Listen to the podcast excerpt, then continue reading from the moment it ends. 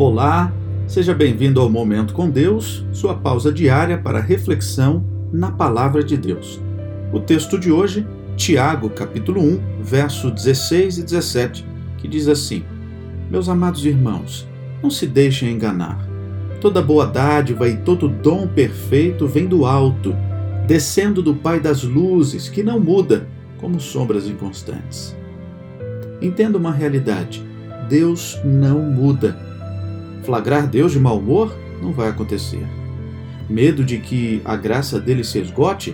Bom, é mais fácil uma sardinha beber todo o Atlântico.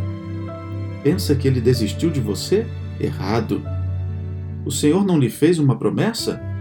Deus não é homem para que minta, nem filho de homem para que se arrependa. Acaso ele fala e deixa de agir?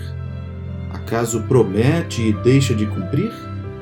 Ele nunca fica rabugento ou ranzinza, ranheta ou resmungão. Sua força, verdade e conduta jamais mudam, muito menos seu amor. Ele é o mesmo, ontem, hoje e para sempre. E como o Senhor é assim, ele será o firme fundamento nos tempos a que você pertence.